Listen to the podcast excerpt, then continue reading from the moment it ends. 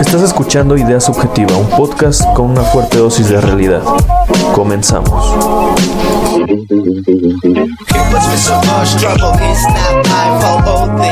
Bueno, pues vamos a darle. Eh, ¿Qué tal amigos? ¿Cómo están? Eh, ya sé que me había tardado subir episodio, pero ya estamos aquí otra vez. La verdad sí le flojeamos algo. Pero pues esta vez nos acompañan dos personas. Es la primera vez que hacemos un podcast eh, tres personas. Vamos a ver qué tal sale. Y también es la primera vez que se sientan mujeres a hablar conmigo de política. Entonces... Pues primero Dani. Dani, ¿cómo estás? Muy, muy bien. Gracias por la invitación. Estoy contenta de estar aquí. A ver qué, a ver qué sorpresa me tienes. A ver, a ver qué sale. De a ver de qué vamos a hablar. Porque sí, sí me estoy un poco intrigada. Ok. Ilia, ¿cómo andas? Bien aquí. ¿Qué tal el calor? Demasiado calor. Fue una caminata bastante Buena, la verdad es que nos encontramos con muchas sorpresas, muchas personas que nos abrieron su, su puerta de su casa, sus corazones y nos dieron la oportunidad de, de seguir aquí. Aquí vamos. Ok, bueno, pues antes de hablar de entrar en materia política, quiero que me platiquen eh, primero, vamos a comenzar por Ilia. Eh, Ilia, ¿cómo nace el sentido político? ¿Cómo, ¿Cómo te interesa, cómo te comienza a interesar la política? Bueno, pues mi mamá siempre ha estado muy pues, inmiscuida en todo esto. Mi mamá eh, es una persona muy trabajadora, que le gusta la política, que me ha llevado por ese camino. Aparte, pues eh, dentro del Estado es algo que siempre hay del único que se puede comer básicamente. Entonces... Tristísimo, ¿no? Bastante. Bastante porque es lo único que hay, o trabajas en gobierno, o eres profesor, o eres, eh, o tienes una, un negocio pequeño. Y a veces esos negocios pequeños pues no se le da pues, difusión, no hay pues oportunidades. Entonces, pues aquí me tienes. La verdad es que me costó mucho trabajo decidir qué iba a estudiar. No, yo no quería estudiar Derecho, la verdad. Ah.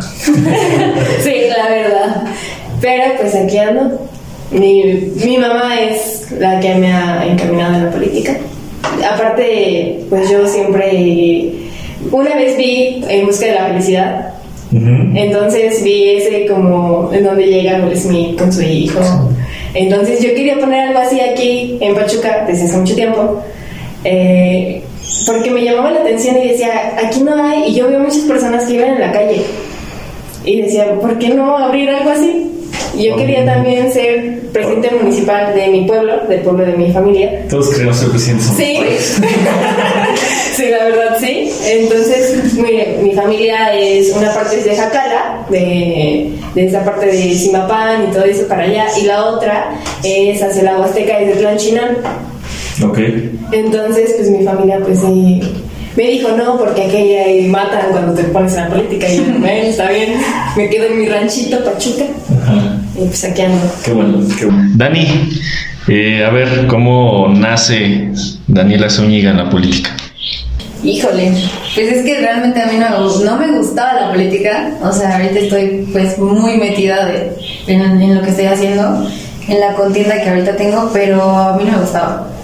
Mi familia no es política, el único que está muy, muy metido en la política es mi abuelo, pero yo nunca he convivido con mi abuelo. O sea, yo lo conocí a los 15, pero yo sí sabía que estaba en, está en Chihuahua y él siempre ha estado en un solo partido político. Entonces, este, ni mis papás, ni mis hermanas, ni mis tíos, nadie. A mi papá le gusta la política y hay veces que sí me pongo a platicar con él de temas y aparte por la carrera en la que estoy, estoy estudiando Derecho, pues también tienes que tocar temas políticos sí o sí. ¿Y a ti sí te gusta el Derecho o no? A mí sí me gusta Derecho, pero tampoco era mi primera opción. Yo iba a estudiar otra cosa. yo iba a estudiar otra cosa, sí. Yo quería estudiar otra cosa, yo quería estudiar primero comercio exterior. Bueno, quise estudiar muchas cosas y al final me decidí por Derecho. Me gusta, sí, sí me gusta y también creo que tengo como el carácter para, para enfrentarme a las cosas que qué derecho te, te presenta. Pero creo que también la política, todos dicen que la política es mala, es sucia, pero también hay que verle un poquito el lado bueno. ahorita nosotros estamos aquí, yo estoy en el tema de política. Creo que todos somos políticos, todos hacemos política todos los días. Entonces solamente hay que encontrar como que el punto o específicamente el tema que quieres tocar dentro de, aunque se toquen todos, y hacia dónde quieres encaminarte dentro del tema de la política. Eso es lo que yo quiero, pues que también la gente vea, que puedes hacer cosas buenas dentro de y que no todo es malo tampoco. Ok. Bueno, eh, ustedes son jóvenes, estudian Derecho, actualmente cuarto, quinto semestre, algo así, sexto semestre. Eh, las dos tienen 21 años de edad. Eh, ¿Por qué Fuerza por México? Fuerza por México es un partido que es un partido de mujeres, empieza por mujeres. Es un partido que le apuesta a las mujeres y le apuesta a la juventud. Más que, más que nada es eso.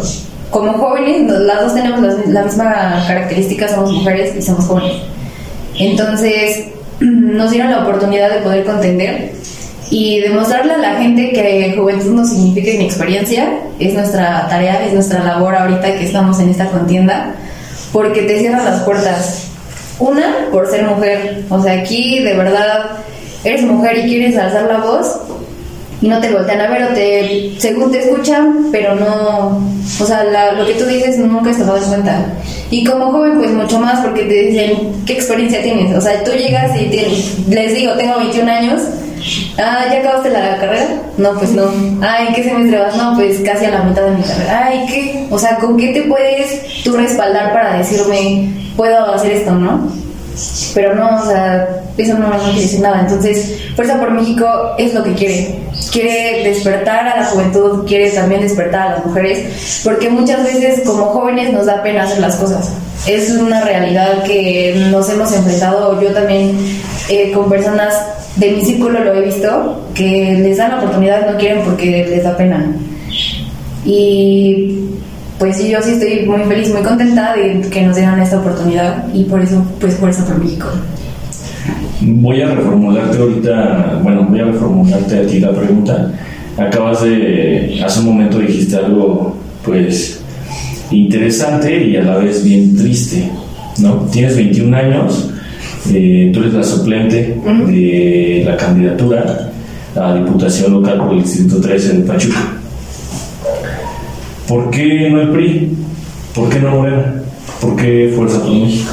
Bueno, Fuerza por México, como dijo Dani, es un partido que está liderado eh, a nivel estado por dos mujeres muy trabajadoras que sí militaron en el PRI, pero que también se dieron cuenta de esa, pues vamos a decirlo, mafia, de ese, pues sí, política corrompida y política añeja que nada más están las mismas personas de siempre, que no dejan que los jóvenes avancen, que no dejan participar, que nada más te llevan como joven a que lees volantes, a que estés en los semáforos, a que andes ahí echando pues su bola. ¿no? Sí, sí, sí. Mi Entonces, hijo anda bien metido en la política. Ándale, ándale, así. Justo como el meme. Y pues en este partido voltearon a ver hacia, hacia nosotros, voltearon a ver hacia las personas con discapacidad, a las mamás solteras, a las mamás que trabajan en dos, porque tenemos una candidata dentro de Fuerza por México que le- trabaja en un tianguis y también trabaja como maestra. Tenemos una candidata que tiene su ingeniería ya, tenemos a candidatos jóvenes como nosotros. El del 12 tiene nuestra misma edad, el suplente, el eh, propietario tiene un poco más de edad, pero de todas sigue siendo joven. Ajá, exactamente, sigue siendo joven. Y eso es también algo que caracteriza a Fuerza por México, que quiere impulsar a esa, esa juventud, cosa que no hace ni el PRI ni Morena. Si ves Morena, pues, ¿cuál es el rango de edad, no? Sí, sí, sí, de que 35, 36 años en adelante. Hasta más. Hasta más. Bien. Todavía el PRI tiene más apertura con otros candidatos que se han puesto y que han estado. Morena, pues ya se van a morir sus candidatos. Sí, faltan dos, tres años para que se mueran. Eh, Ya tienen la vacuna del COVID y todo. la, la segunda, la segunda dosis. Ya se formaron. Qué bueno. Eh, a ver, ustedes vienen del Consejo Estatal de Líderes Universitarios del Estado de Hidalgo. Sí. Por ¿por qué el consejo y qué significa el consejo para ustedes? Pues Porque tengo entendido que por el consejo tienen la oportunidad. Sí, claro. Pues mira, yo te voy a decir, yo, yo estuve en CELU desde sus inicios. Eran seis personas y ahorita ya somos 150 un poquito más de jóvenes.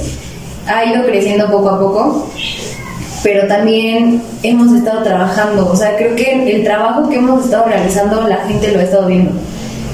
Y es por eso que nos voltearon a ver, porque no solamente nos han volteado a ver aquí en Pachuca o aquí en los municipios cercanos, nos han volteado a ver en municipios más alejados.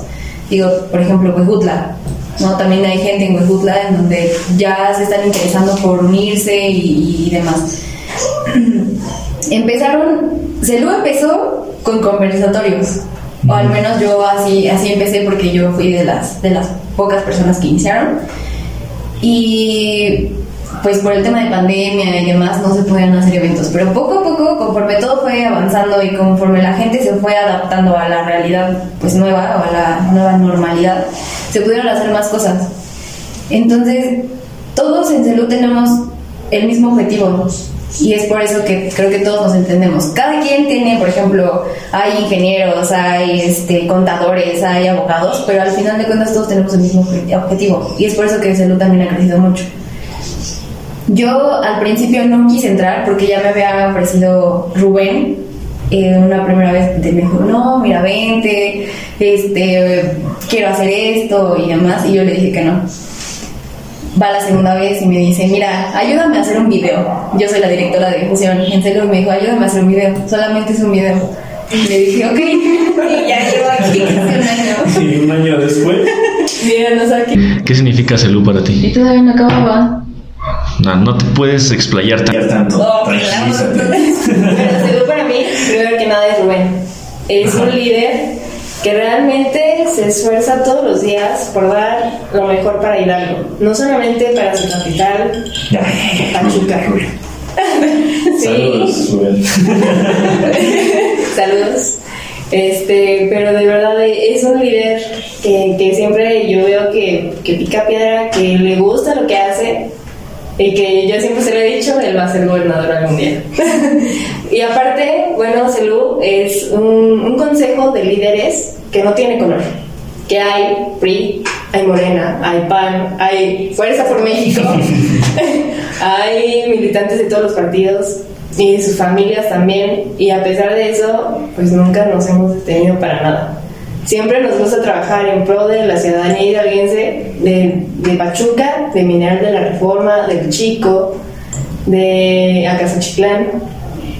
Y de verdad que hay, hay de todo. Hay administradores también, hay emprendedores jóvenes, hay personas que van a la NASA, Ah, sí, sí, sí. hay personas que, que tienen su negocio de huevitos, de producción de huevos. Esa, esa siempre me encanta contarla así. Este, hay niñas de 15 años liderando un grupo de jóvenes universitarios, Saludos. a mi hermano.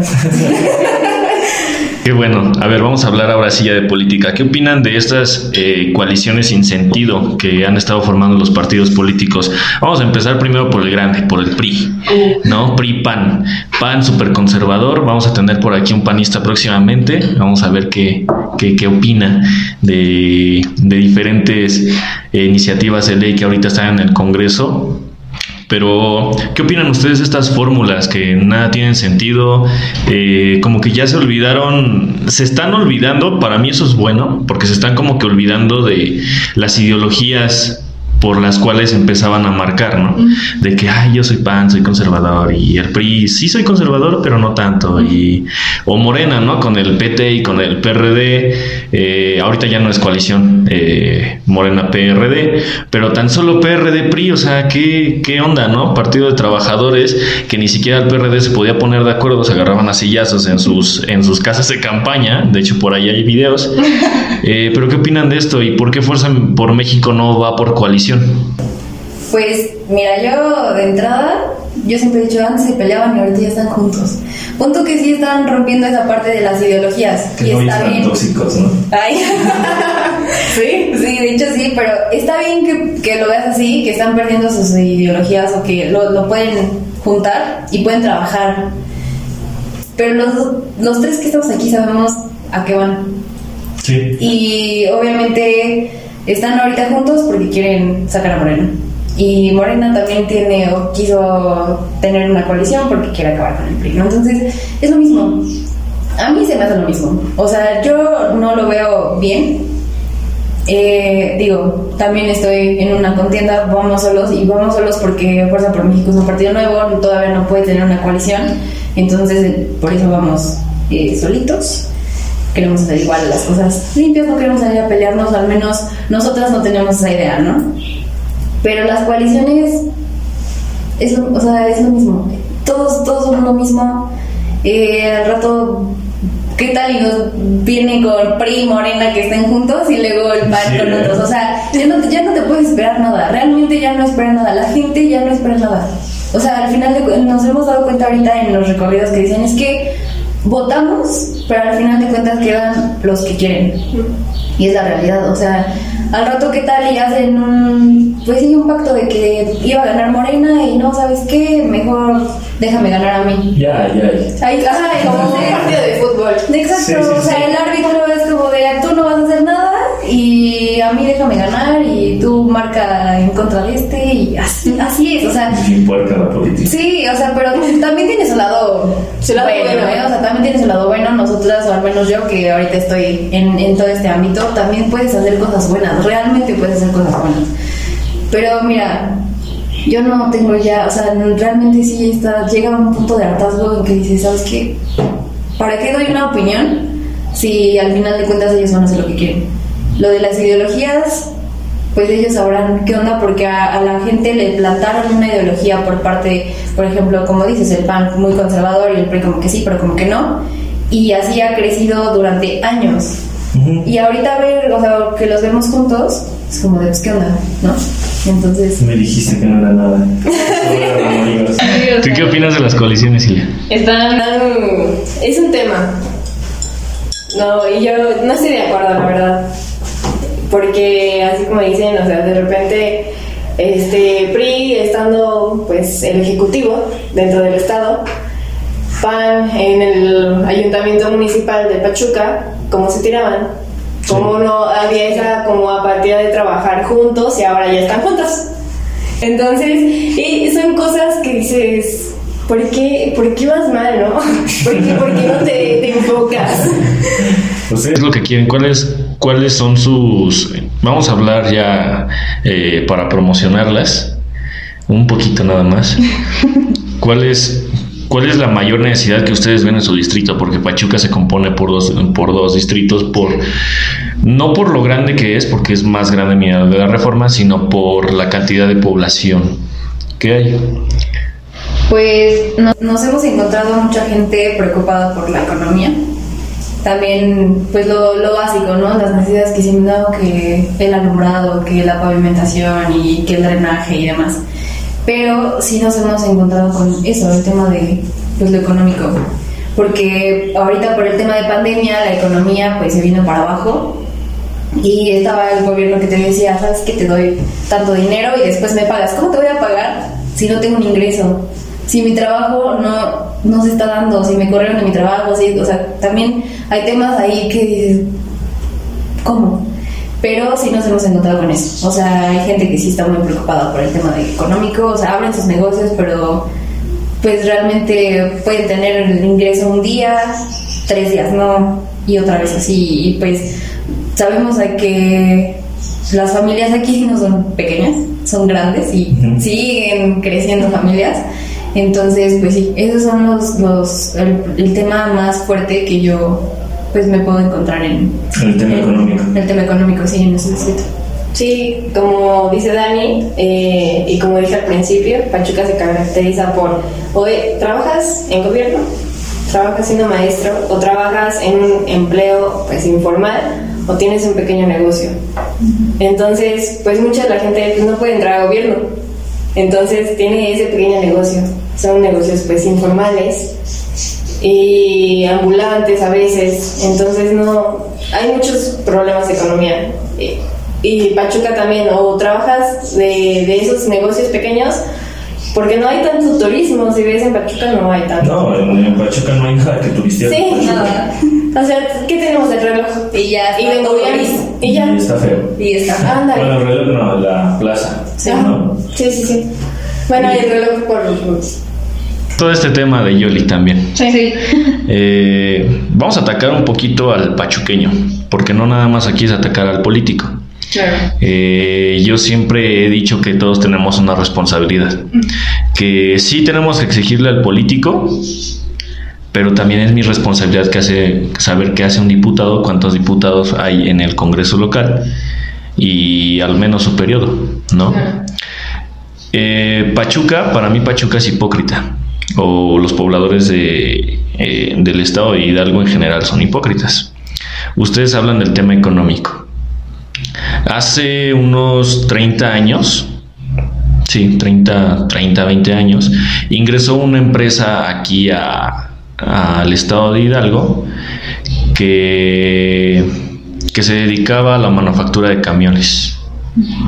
Ajá. Entonces, eh, esta empresa pues empezó a contratar hidalguenses. Se llenó de hidalguenses. ¿Y qué hizo el mexicano hidalguense? Hizo un sindicato de trabajadores. ¿Qué hacen los sindicatos? Los sindicatos, pues sí, en el deber ser pelean por los derechos de los trabajadores, pero también el mexicano se pasa de lanza, ¿no? Porque le dijo, ¿sabes qué? Pues ponme, ponme guarderías, ponme, págame esto, págame lo otro. Entonces se fueron comiendo la empresa.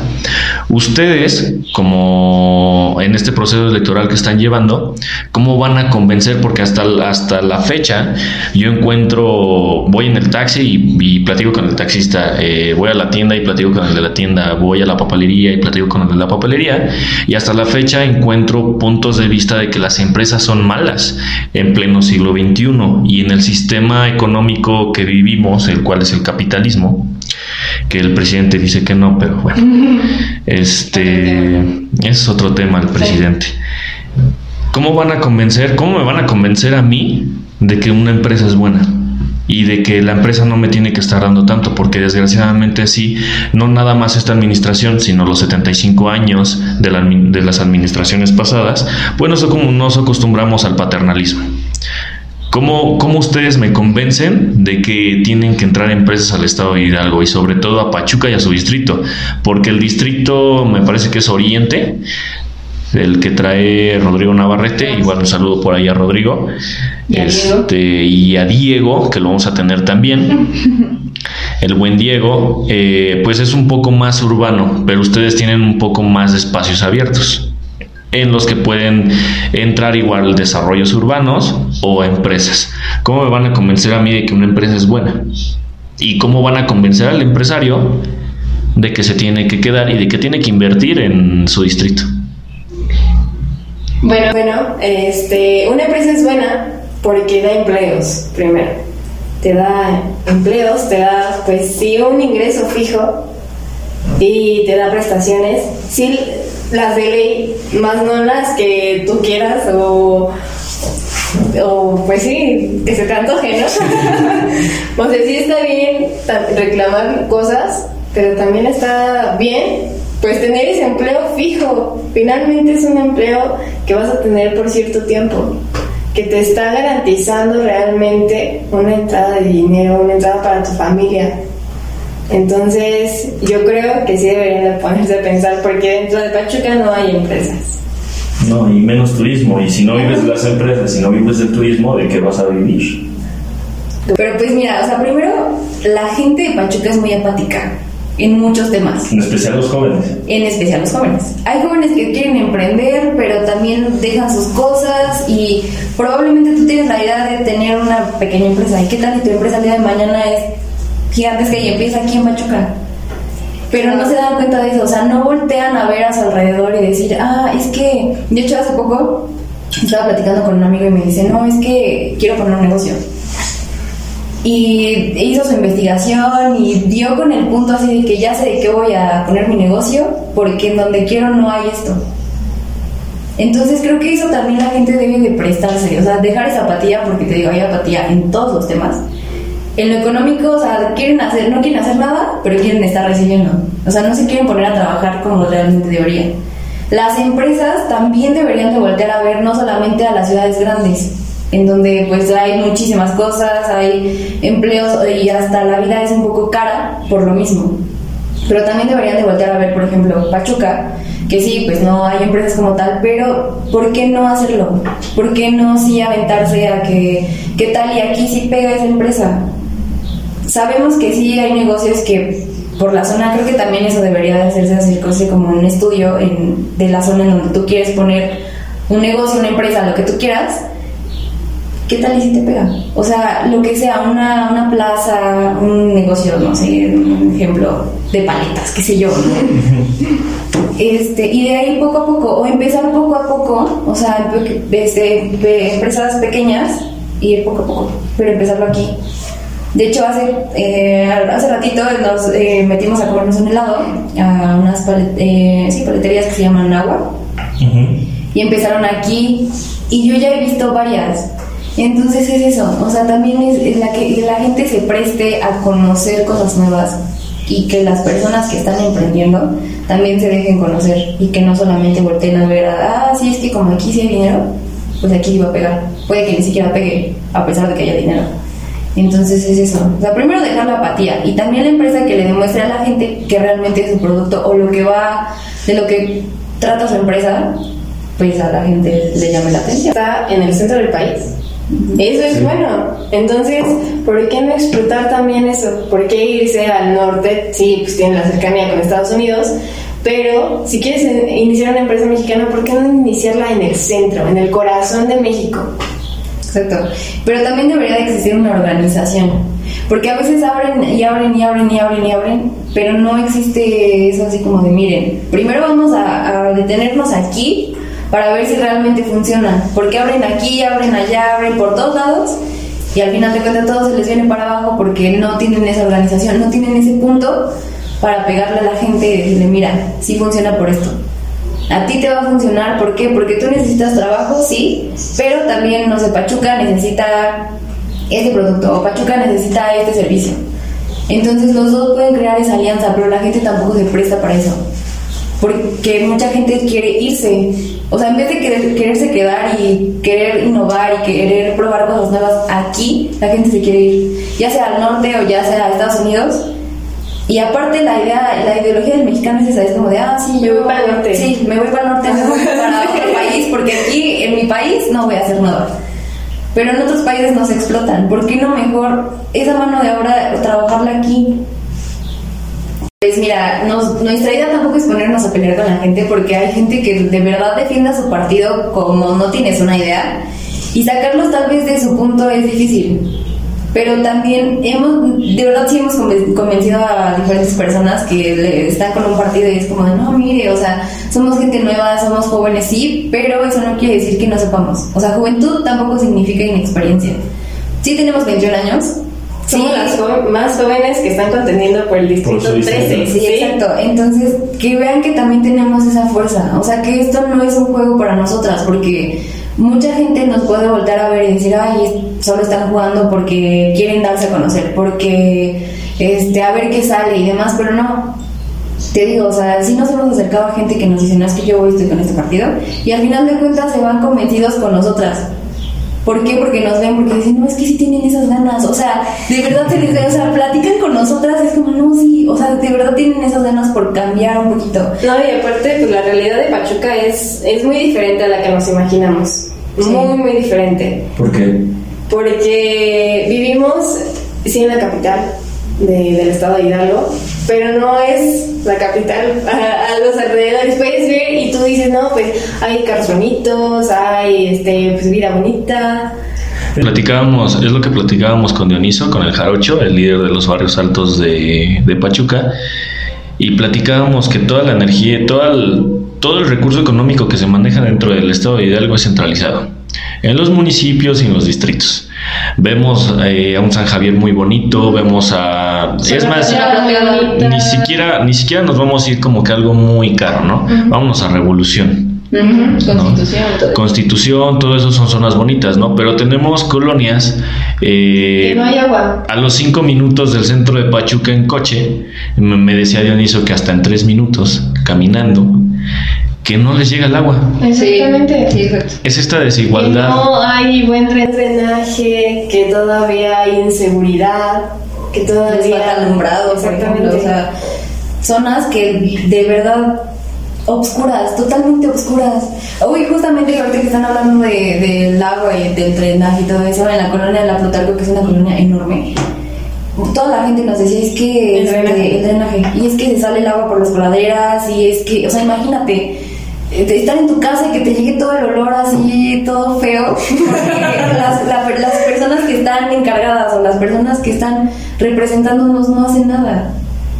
Entonces, nosotros también por esa parte le hemos llegado a la gente diciéndole que somos pues ciudadanos normales, no sé cómo decirlo de otra forma, que tenemos necesidades como estudiantes, como mujeres, como ciudadanas.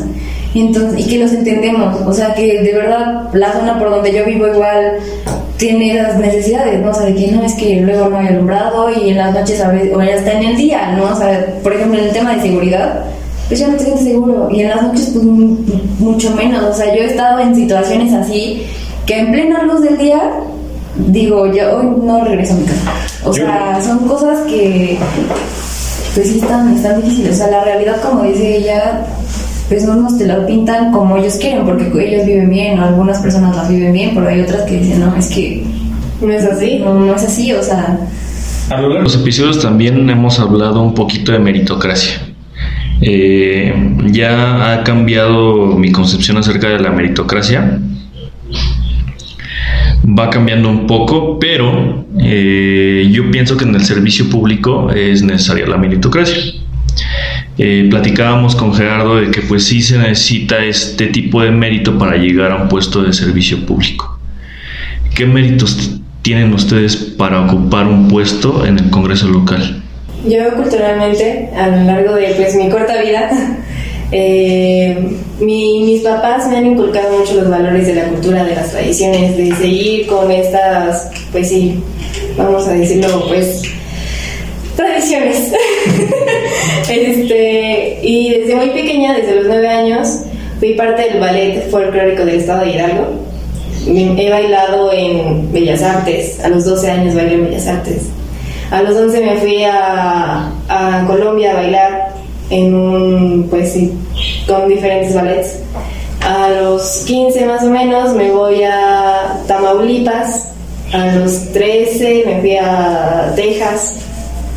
Y no me da, no me da pena ir y mostrar mi, estado. No me da pena ir y mostrar un poco de las tradiciones que tiene Hidalgo. No me da pena zapatear, le diría a Rubén. de, de bailar este, sones huastecos, de bailar, este, pues en general el, el folclore mexicano. Entonces, yo puedo decir que, que mi mérito es la cultura, que mi mérito es sí llevar es a, a diferentes lugares, porque no solamente he, ido a, a otros países, así he estado en otros municipios, he estado en otros estados dentro de la República. Entonces, me enorgullece el estado. Y ahí hice un escrito para el consejo el día del aniversario de, de Hidalgo. Muy padre, deberían de leerlo. en donde leerlo, yo ya Sí. lo leí, está muy bueno. en donde sí sobresale todas las cosas buenas que tiene el Estado y que muchas personas no las conocen. No conocen a los deportistas que han nacido aquí tampoco. O sea, por ejemplo, este Raúl Jiménez es hidalguense. Es el Pío Herrera es hidalguense. El Santo es hidalguense también. Eh, tenemos a personas ilustres este, que han estado, eh, que son inteligentes, que son, este, que les gusta el arte. Sí, sí, Como Byron. Byron Galvez, el que hizo Ah, Pizar, era también una persona Sí, que... Yo, yo, yo, de hecho me acabo de enterar apenas que el creador de Memín Penguin es de Villas de Tezontepec y yo pensé que este vato era como cubano o Ah, puertorriqueño, ajá, ¿no? Y es de Villas de Tezontepec y yo no sé de dónde le salieron los, los, los dibujos, ¿no? Sí, sí, sí. Dani, ¿cuál es tu mérito? Pues mira, creo que yo siempre, de, o sea, siempre he, he volteado a ver a la gente. Desde muy chiquita con mi familia siempre nos hemos preocupado así como de... mm, Nosotros vamos, por ejemplo, a MAC, a la casa de la niña, a convivir también y conocer esa parte de, pues sí, de lo, de lo triste que también existe a nuestro alrededor, porque muchas veces nos ven y nos dicen, es que tú a ti no te falta nada. Pero ¿cómo sabes que no me falta nada si no me conoces? Si no te acercas a mí. ¿Y cómo yo voy a saber qué te hace falta a ti si no me acerco? Creo que también tengo esa parte de como lo humano, o sea, tengo como esa parte humana en mí, porque mi familia también es así, o sea, mi familia me- siempre me ha inculcado de que no, es que mira, o sea, hoy puedes tener todo y el día de mañana no tienes nada.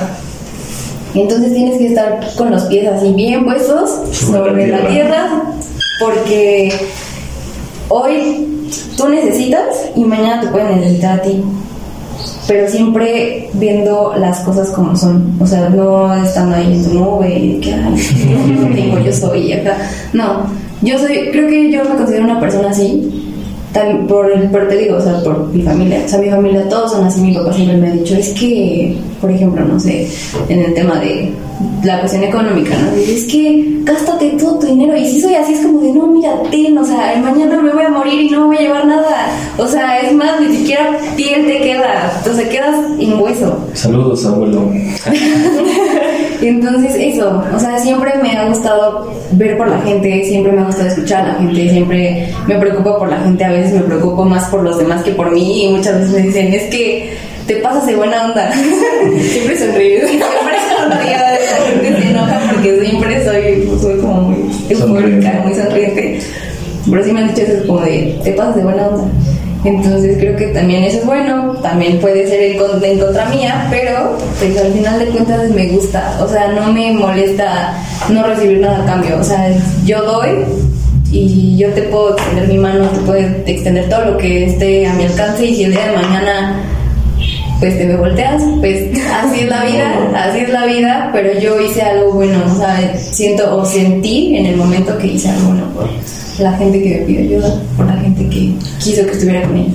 Sabemos que el tema de la juventud es difícil, no nada más aquí en Pachuca, sino en todo el estado de Hidalgo, por la oportunidad de que también me dio el consejo. O sea, eh, ustedes saben eh, que pertenezco al consejo y también saben que soy del equipo de Dani, pero también saben que no soy una persona que se deje convencer tan fácil.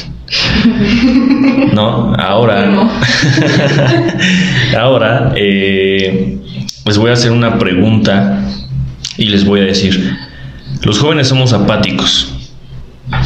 Ajá. ¿Cómo hacer, eh, no nada más el joven, que dentro de todo tu quehacer que tienes durante el día, por ejemplo, una ama de casa, y esto se lo pongo, esto se lo pregunto a todos los invitados que vienen.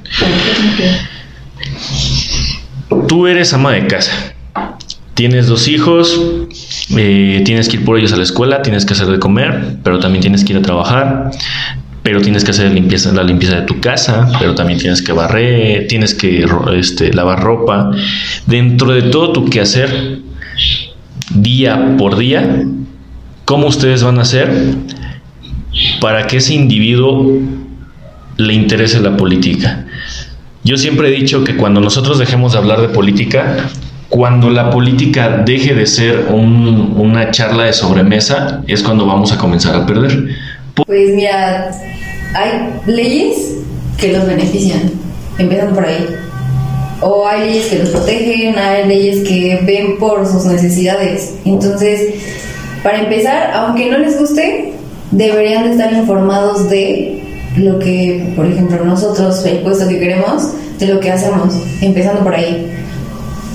Porque aunque no les gusten, to- todos nos beneficiamos un poquito de la política. Y ni siquiera como tal de la política, sino de todo lo que se hace dentro de, de todos los puestos que hay, de todo el trabajo que hay. Entonces, por ejemplo, la- de las escuelas, pues también, o sea, su hijo al final de cuentas se va a beneficiar por el trabajo que nosotros podemos desempeñar. ¿Por qué? Porque vemos por sus necesidades, porque lo protegemos como niño, como estudiante y a la señora como madre de familia, como eh, empresaria o como ama de casa. Entonces también eso por ahí se debe de empezar. Y yo siempre les he dicho, es que aunque no les gusten, deben de enterarse de las cosas que pasan, de cómo se hace y de lo que hacen. Empezando por ahí, es mi punto de vista, no sé. He convencido a gente así, la verdad. Me convencieron a mí, porque a mí no me gustaba la política, por ejemplo. Pero tampoco perdí como, pues, mi forma de pensar. ¿Sabes? O sea, no por el hecho de que yo ya esté aquí, quiere decir que, ay, no, ya mi forma de pensar, mi ideología cambia totalmente, porque no. Pero es de lo que la gente se debe dar cuenta, porque te digo, al final de cuentas quieren recibir, pero sin saber qué pasa. Quieren recibir sin hacer nada.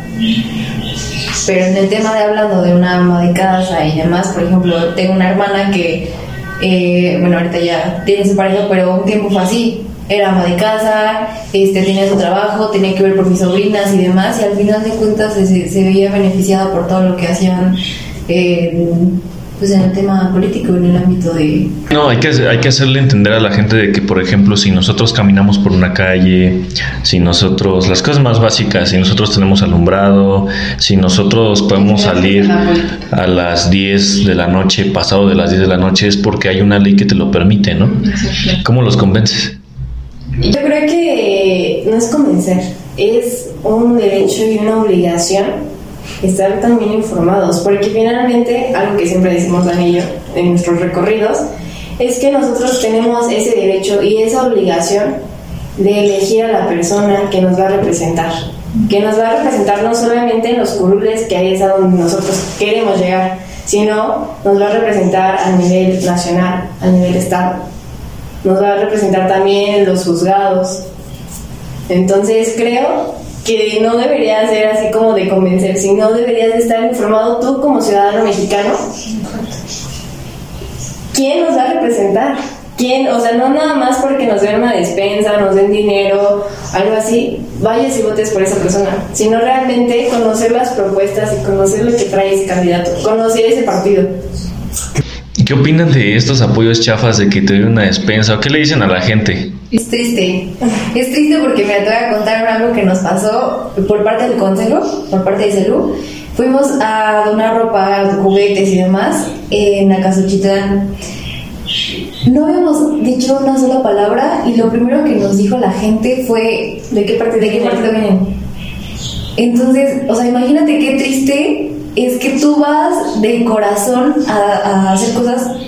No teníamos, o sea, en este, en este momento Lili y yo nos pintamos de rosa, pero en ese momento, pues. Éramos de, colores. De y, y pues pararte en un lugar y decir, híjole, o sea, yo venía con esas ganas de dar, digo, o sea, no se nos fueron las ganas, pero que la gente esté así, y era una comunidad alejada de lo que pasa día a día, ¿no? O sea, de una civilización como tal y que te digan, es que de qué partido vienes, es que nunca vas a regresar, es que, ¿qué me vas a dar más? Es que... Eh, Nos aventaban la ropa, literal. Sí, o sea, ya no de verdad, o sea, nosotros con el mayor del amor, las ganas de entregar, de, de dar algo por Hidalgo, o sea, nos aventaron la ropa. Hubo un momento en el que nos aventaron las cosas. Sí, sí, sí, o sea, la gente es lo que dice, o sea, como dices, quieren una despensa, o sea, la gente quiere eso, quiere dinero pero no se dan cuenta de otras necesidades que tienen. Nosotros nos preocupábamos por eso, ¿no? Hacía frío, era diciembre, o sea, y... Llevamos cobijas, llevamos juguetes, llevamos otras cosas, ropa para los niños, niñas, este, en general. Sí. Y eso no es lo que quieren. Quieren y están acostumbrados a que les den dinero, a que les den despensas y al final, ¿qué te dura la despensa? Sí, nada, exactamente. Y a veces son cosas que ni siquiera se necesitan o, ni, o, sea, o cosas inservibles, inservibles. Sí, exacto. Entonces es triste. O sea, realmente yo eso lo veo mal. Porque toda una persona, eso es comprar a la gente, ¿no? Toda una persona no la vas a comprar de esa manera. O sea, toda la persona cómprala con lo que vas a hacer por ella. O sea, con lo que le vas a demostrar, porque la gente quiere eso, la gente quiere que le demuestres. Hay gente que está harta, que como dices, dijiste hace rato, es hipócrita, porque pues sí, te dice, no, es que si estoy harto y quiero un cambio, así, pero al final de cuentas se deja convencer por una, por una despensa, se deja convencer por mil pesos. 500. 500 pesos hasta, o hasta 200. Pero no, o sea, es triste, o sea, es triste que a la gente la, la mal acostumbraron de esa manera, y ni siquiera mal acostumbrar, sino que la quisieron como que comprar así y cada vez que vas, te paras y ay, sí nos han tocado gente que nos dice, ¿qué me vas a dar? O te piden cosas. Nosotras realmente llevamos una campaña austera. Y no llevamos ni gorras, ni playeras, ni siquiera llevamos a veces volantes. No llevamos todavía volantes. Qué triste, ¿no? Exactamente. Hay partido, partido, pónganse las pilas. Vamos en Tusobús, vamos en combi, nos están prestando un gran amigo, un carro que es de él, nos, están, nos lo está prestando, pero de, de verdad es una campaña muy austera lo que tenemos. Tenemos estas playeras porque de verdad se apiadaron de nosotras. Entonces, ese es el, el verdadero trabajo y las verdaderas ganas de querer hacer algo. Qué bueno. Eh, por último, ya cerrando esto, ¿cuál es, el, ¿cuál es el error del PRI? El error del PRI, híjole, pues mentirnos. Digo, cada quien va a elegir al final de cuentas lo que mejor le convenga o lo que mejor le parezca, pero el error del PRI es no abrirse también a lo nuevo, a lo que está pasando, porque quieren ser solamente ellos. Y lo vemos hasta con las coaliciones ahorita, lo que dice esta Morena, pero lo que más se ve quién es el PRI. No, porque pues sí, a todos nos ha tocado que te tratan igual de jalar y no, ven, que te voy a dar, te voy a hacer, que no sé qué. Y a veces no te, pues no te beneficias en nada. En nada. O sea, muchas veces decimos, no, ah, es que pues, eres del PRI, tienes. Pero a veces ni siquiera tienes, o sea, nada más es como de, ah, no, pues igual Hoy soy militante, pero Ajá, no, pero no es que tengo me dan nada. Entonces, Trabajar de grapa. Trabajar de grapa, digo, yo estoy trabajando ahorita de grapa. Sí. Pero quiero hacer algo bueno, algo bien. También no, no les dan la oportunidad a personas nuevas, como nos lo están dando ahorita a nosotras. Hay muchos jóvenes que también se van por el PRI, que quieren ese partido, que están y lo aman hasta Sí, sí, es como ponerle un altar al PRI, Sí. casi, casi. Digo, cada quien tiene su punto Saludos. de ver. Saludos a nuestros amigos priistas. cada quien, te digo, o sea, se va por lo que mejor le convenga. Pero hay personas dentro de que quieren estos puestos, que quieren estas oportunidades, porque no digo que por pertenecer al PRI todos sean malos, o que todo sea malo también, pero que no nos dejan. Y las personas que están son las únicas que se benefician. Y ahorita las únicas que se van a beneficiar son las personas que están en cara ante toda la gente. El error de Morena. Ah, yo quería hablar también de PRI. Ah, no, échale, échale. Este, mira, ver si eligen siempre a los mismos candidatos, a las mismas personas, las mismas promesas, las mismas eh, propuestas, sin hacer realmente un buen trabajo. Sí han hecho cosas buenas, porque las han hecho, pero también han hecho cosas muy malas, y es principalmente robarle al pueblo. Entonces, pues, primero es eso del PRI. Primero, Y eh, Morena es un partido que no que es tan cerrado y de todo de, de dónde vienen sus militantes del del PRI, PRI. Y, y al final se van a otro lugar en donde es más cerrado, en donde el presidente, querido presidente, mm, un tema también, este, ¿qué hace? O sea, está, ¿qué está haciendo con el país? Y ponen promesas y propuestas que necesitábamos que en el 60, en el 70. Entonces no ven nuestra realidad que es realidad pandemia, realidad este Gasolina. gasolina, economía, Economía. que querían cambiar la constitución, que querían quitar el himno nacional, cosas que dices, o sea, hemos luchado por todo eso, hemos tenido un país que se ha reconocido por su himno, por su bandera. Entonces, ¿para qué hacerle o para qué cambiar todo eso que nos representa y que lo hemos tenido? La Constitución, desde mi punto de vista, que soy pues estudiante de derecho, está bien.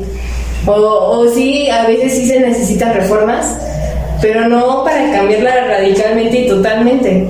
O sea, no, no ahorita. Que da preámbulo para muchas cosas, ¿no? Bueno, ya ojalá no sea la última vez que nos acompañen. Eh, ya para, ¿no? Las puertas. No las cancelas cuatro o tres veces porque Las, las puertas de ideas objetivas están abiertas siempre y cuando mantengamos una conversación civilizada eh, hablando de política, porque también es otro tema, ¿no? Cómo mantener una conversación civilizada de, eh, de política. Si hablas de. Sin enojarte, exactamente. Si hablas de política o hablas de religión o de la América Chivas, pues sí. un saludo del Acheto. Un saludo a Cheto. Por. Sí, sí, sí. Este. Por último, niñas. Para todas esas personas que aún no las conocen, para todas esas personas que, que les dijeron que no, ¿qué les pueden decir? Pues yo que confíen en las nuevas caras. Sí estamos jóvenes, como ya lo dijimos, tenemos 21 años y siempre lo decimos, sí, tenemos 21 años, pero eso no quiere decir que no sepamos. Que volteen tantito a otro lado y se den cuenta de lo que está pasando ya en la realidad. Las personas que están contendiendo no, o sea, llevan años y siempre es lo mismo.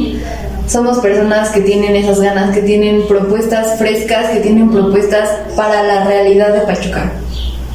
Sí, porque para las, las necesidades que están realmente aquí, porque hay veces que te hablan de una necesidad que pues, pues, igual ya ni siquiera, ni siquiera existe. O sea, hay cosas nuevas, hay cosas, tenemos que avanzar, tenemos que crear cosas nuevas, sí, tenemos que abrir la puerta a otras personas. El día de hoy soy yo, Esilia, pero el día de mañana, ¿qué tal eres tú?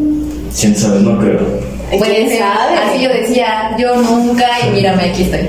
Todo puede pasar. O sea, ¿Qué realmente. tal si te, te pones de presidente municipal de Mineral del Chico? Exacto. Regidor.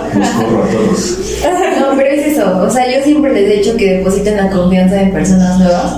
Porque si no nos dan la oportunidad, porque igual nos dicen, es que, pues, ¿qué experiencia tienes? Pero sí, ¿cómo quieres que tenga experiencia si nunca me das Si no somos a la Paula. No.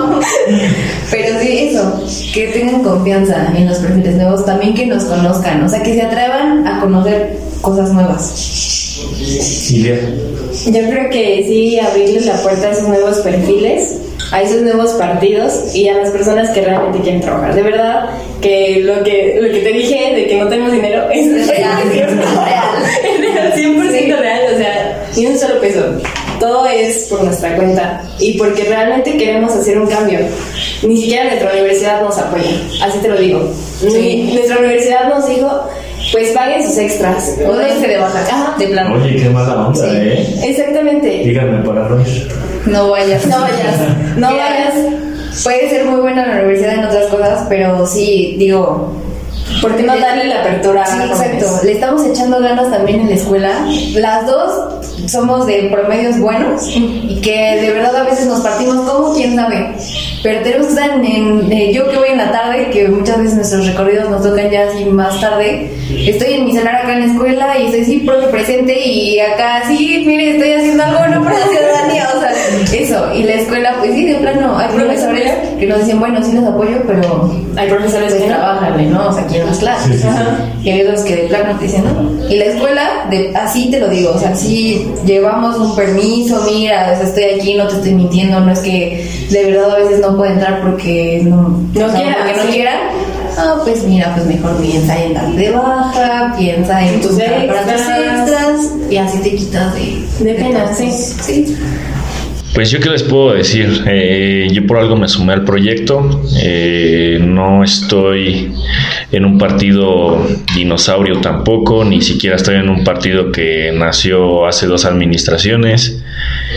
Eh, sí, pues sí es importante que volteemos a ver nuevas oportunidades, nuevas alternativas y sobre todo que se le dé la oportunidad a los jóvenes, ¿no?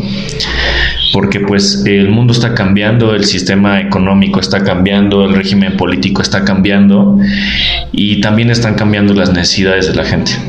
Entonces no podemos quedarnos en las mismas políticas, en los casicazgos políticos, no podemos eh, seguir pensando de la misma forma y que chicos de nuestra edad sigan pensando igual que los señores de 70 años, 80 años de edad, ¿no? Entonces, pues sí, no es un secreto de que yo los esté apoyando, No, no. Ahí en mis redes sociales van a encontrar muchas cosas de estas dos niñas. Entonces, al igual que yo me abrí y al igual que eh, sé que tienen las mejores intenciones, pues también les pido que le echen un ojo, que la sigan en sus redes sociales. Eh, igual sus redes sociales. Eh, yo estoy como Daniela Zúñiga en Facebook y en Instagram también. Yo también como Ilia Bisuet, eh, mi nombre es raro, lo voy a deletrear, I W L Y A, Ilia, Bisuet, V I Z U T H, ya me lo sé de memoria porque todos me dicen, ¿cómo te llamas? Pero Ilia Bisuet, Y bueno, bueno. y en Instagram Ilia Bisuet, este, arroba, yo, ajá, bajo. Y Yo, mi apellido es con Z, porque muchas veces me lo ponen con S, es con. Z, entonces para que igual, porque sí, hace ratito me dijeron, ¿y cómo te llamas? Entonces me pusieron con Z, no me encontraban, digo con S, lo pusieron con S y pues es con Z. De cualquier forma, forma va a estar saliendo va a estar saliendo por aquí por algún lado de la pantalla y pues se les va a estar etiquetando durante la semana entonces niñas pues muchísimas gracias por venir espero no sea la última vez. Les deseo todo el éxito del mundo. Échenle ganas convenzan a la gente pero convénzanla con hechos convénzanla con un discurso político porque ahorita están dando un discurso político pero con un discurso político real como lo dice nuestro amigo Dionisio Claro. como lo dice el jarocho Sí, sí. eh, hablen a la gente como es. Hay saludos al jarocho. Mamá salí en la televisión. Ah, no, en Facebook. Y en Spotify. en Spotify. Entonces, novio que también le gusta el Spotify. saludos a Serge por ahí. Que creo que anda por la sala. Sí, no se Este, bueno, pues cuídense mucho. Esperen el siguiente capítulo. Y pues sigan en sus redes sociales. Vámonos.